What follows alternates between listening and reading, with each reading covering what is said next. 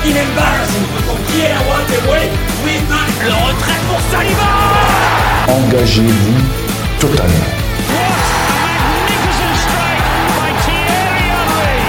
Arsenal is back. Artilleur, le podcast. Bonsoir à tous, on se retrouve pour la suite et la fin de cet épisode.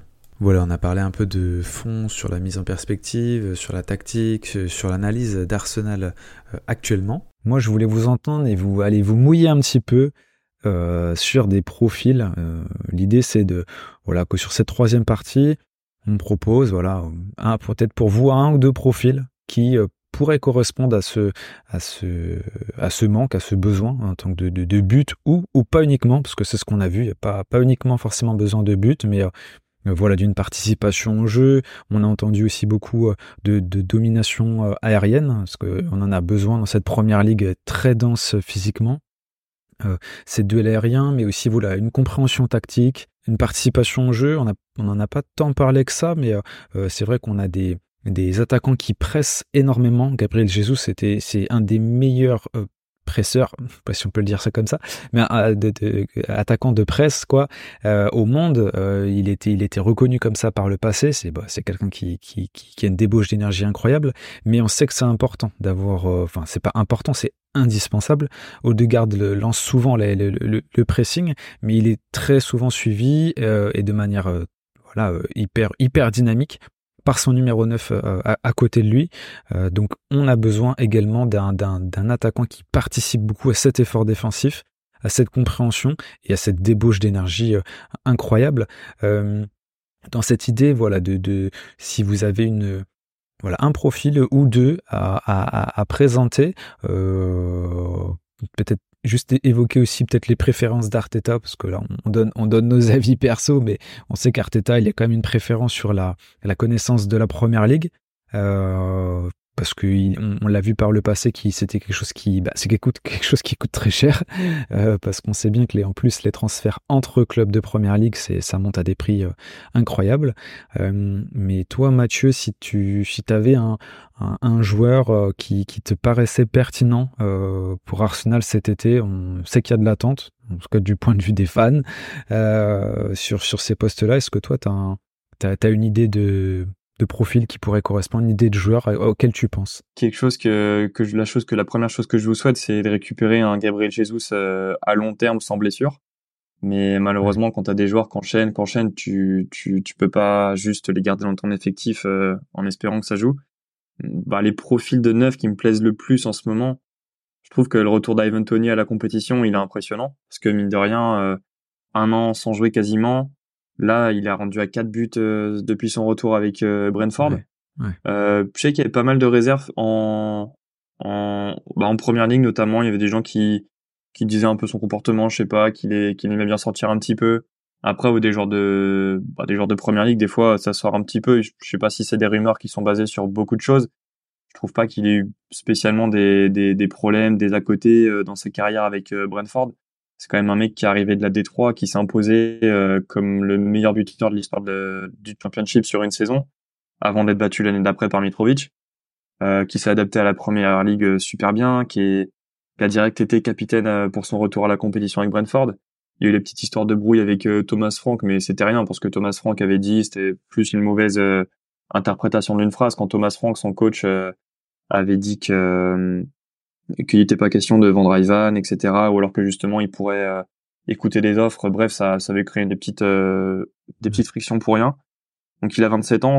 Je trouve qu'il est vraiment pas vieux pour euh, pour son poste, euh, pour ses qualités physiques aussi, parce que quand tu le vois en vrai, il est, il est impressionnant physiquement.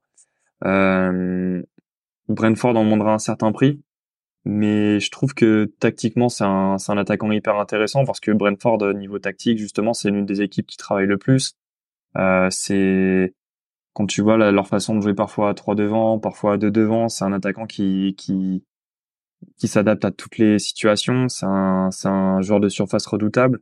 C'est un super finisseur. Euh, c'est un joueur qui a des qui a une super qualité de frappe. Quand tu vois son coup franc euh, Ouais, qu'il avait marqué ouais. pour le retour à la compétition euh, en tirant, clair. en enroulant autour du premier poteau. Mm. Donc Ivan Tony, il coûterait peut-être un peu cher. Je sais pas si c'est exactement le genre de joueur sur lequel Arteta euh, voudrait se reposer peut-être qu'il est pas autant flexible tactiquement que Gabriel Jesus, peut-être qu'il c'est plus un neuf de surface que que ça, mais que que Jesus, mais je, je le trouve super intéressant quand même.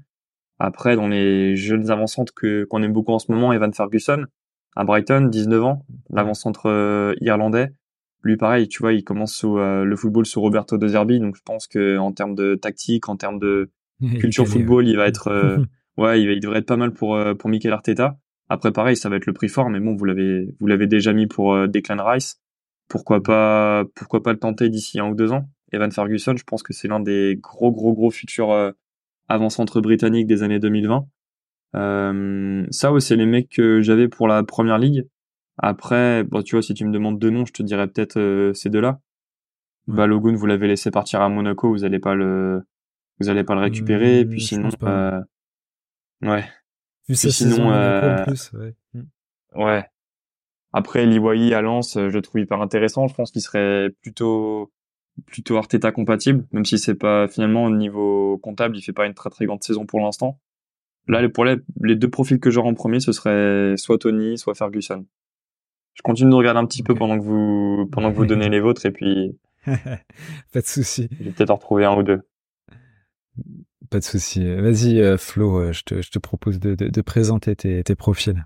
Et bien sur ma liste, j'avais aussi Tony. Tony, euh, la seule chose qui me dérange un petit peu avec lui, c'est le prix qu'on va mettre, puisque on en a parlé aussi, bah, c'est qu'il n'y a pas que ça comme priorité malheureusement du côté d'Arsenal. Il va falloir aussi passer par le recrutement d'un ailier qui me paraît absolument euh, important et je vois pas Arsenal être capable de d'acheter un ailier, un attaquant, un milieu de terrain de calibre sur le même mercato.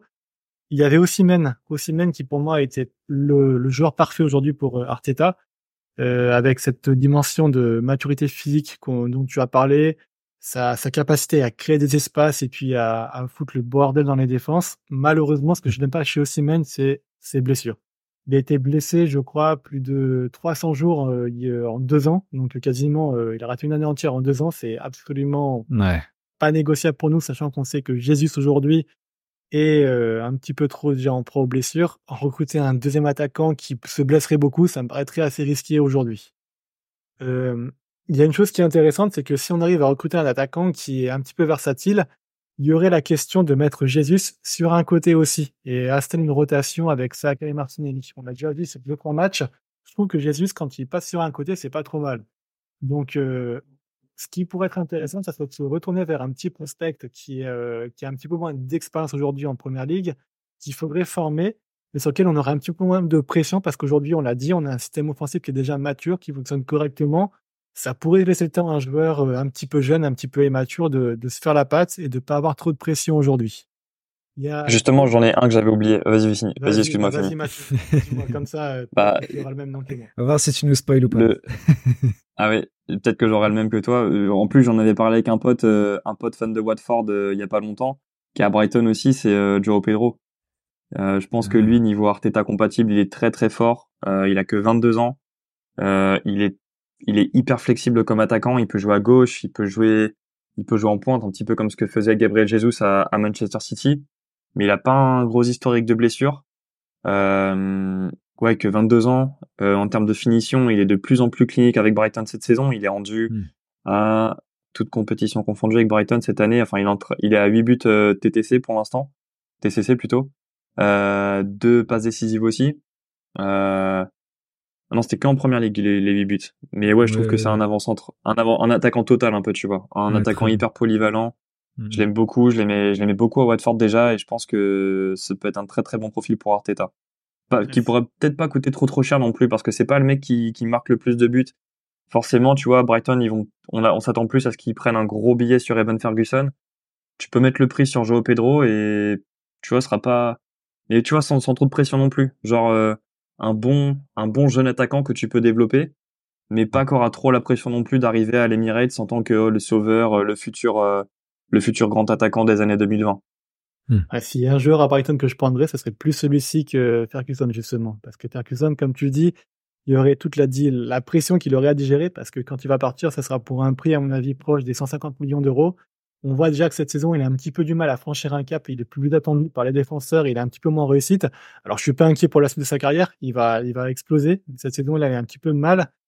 Ça, ça me refroidit un petit peu, on va dire, parce que j'ai peur qu'il y ait trop d'attentes sur lui. Non, moi, j'avais vu, du coup, un autre joueur ailleurs que la première ligue. J'avais bien joueur du côté de Bologne, en fait. Euh, j'aime beaucoup cette équipe de Bologne parce qu'elle est coachée par Thiago Motta, qui a aussi des principes de jeu qui, par sur, sur certains aspects se rapproche de ceux d'Arteta. C'est pas pour nous d'ailleurs qu'on va recruter un Kivior là-bas qui euh, justement a été pris parce que il le il comprend plus ou moins ce que Arteta attend d'un latéral et d'un défenseur central.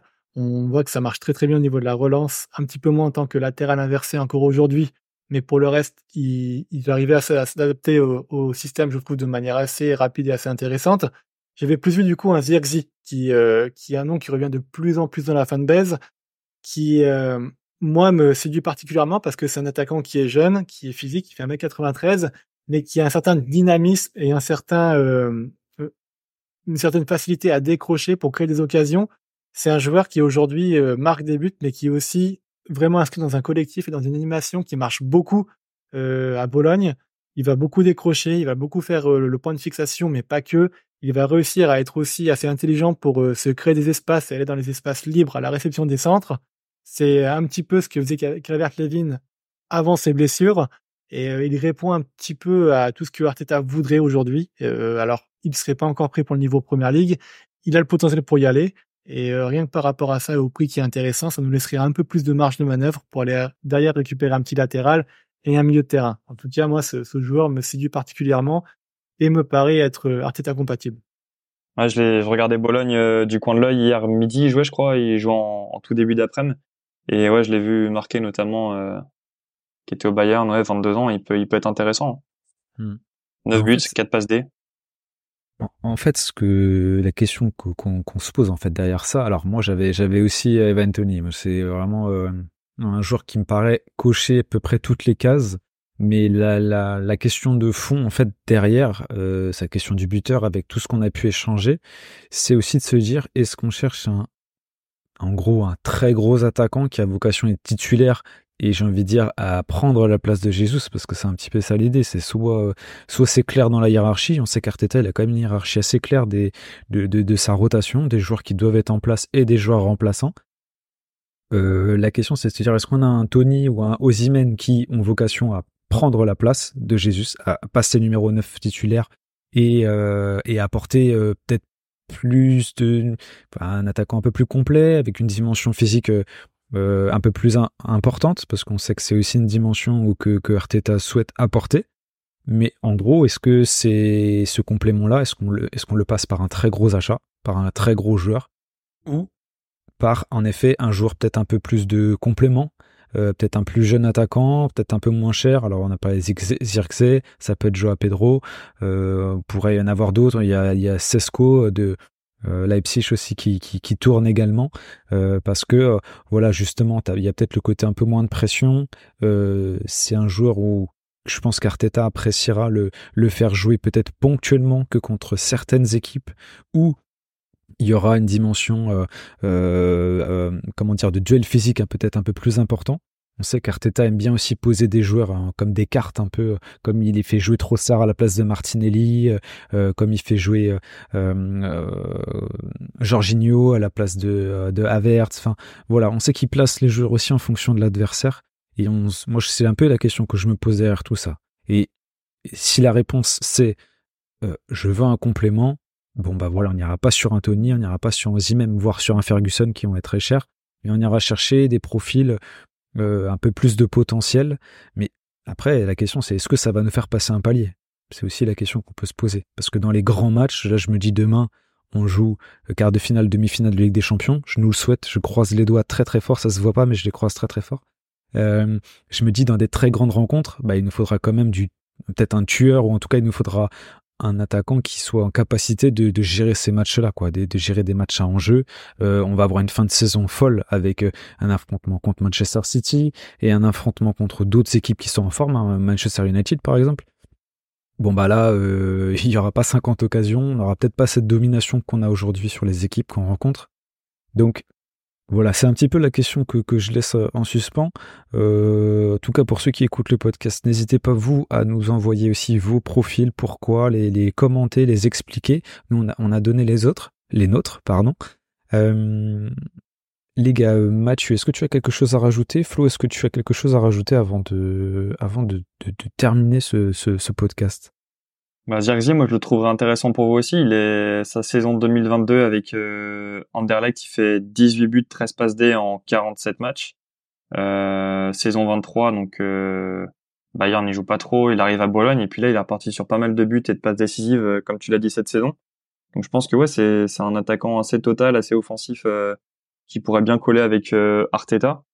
Donc cette question, elle se réglera sur le mercato l'été prochain, mais pour l'instant, le plus important pour vous, c'est que, enfin, je pense, c'est que vous continuez à, à jouer avec ce, ce qu'on disait, cet écosystème euh, offensif qui est hyper intéressant, parce que vous avez beaucoup de joueurs qui s'épanouissent là-dedans, ça se voit, avec euh, Trossard qui, qui intervient un peu partout, il y a besoin de lui sur le sur l'attaque. Euh, Jesus, bah, on lui souhaite de faire une deuxième partie de saison sans blessure, parce qu'il y a aussi la Ligue des Champions et vous avez besoin de lui. Ouais. Euh, et puis derrière, ça tourne tellement bien. Euh, Haute-Garde, Rice qui marque même contre West Ham, Odegaard, Havertz, Martinelli, Saka, c'est, tellement talentueux et c'est des joueurs jeunes qui s'épanouissent dans ce système avec Arteta. Donc ouais, je pense que le, bah c'est vrai que le, le poste de numéro 9, ça reste la grosse question.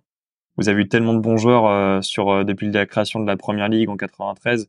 Je connaissais moins vos avancements d'avant, mais c'est un lourd héritage quoi. Quand t'as eu euh, Ian Wright, puis avec puis Thierry Anelka, puis Thierry Henry, puis Giroud et Sanchez, puis Aubameyang et Lacazette, bah maintenant vous avez une si belle équipe euh, tout autour de ça, alors que ça a été plus compliqué en défense et au milieu de terrain sur euh, certaines périodes euh, euh, dans la dans la dans la vers- dans la fin des années Wenger. Maintenant, je souhaite plus que, que retrouver un grand attaquant euh, estampillé Gunners, comme vous saviez si bien le faire avant, et je pense que là, ça va être un régal. Ouais, on, on se le souhaite également. Euh, Flo, est-ce que tu veux rajouter un, un, un petit mot avant de finir?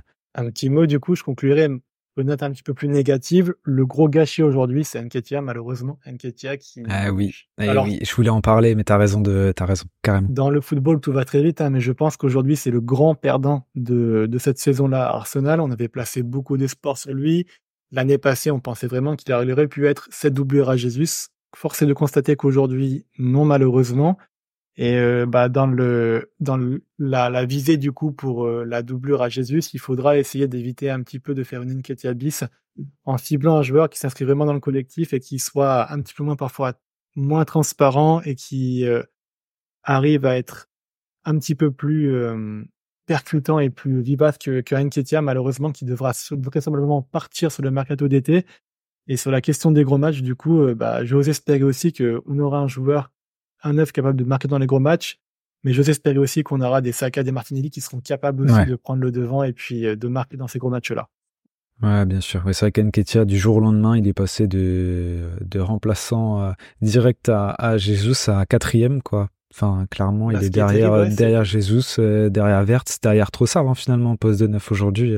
C'est assez, assez impressionnant. Si tu regardes, je crois que sur les 30 dernières entrées qu'il a fait, il n'a jamais marqué un but. Quand il est remplaçant et qu'il rentre, il ne marque pas. C'est, c'est terrible.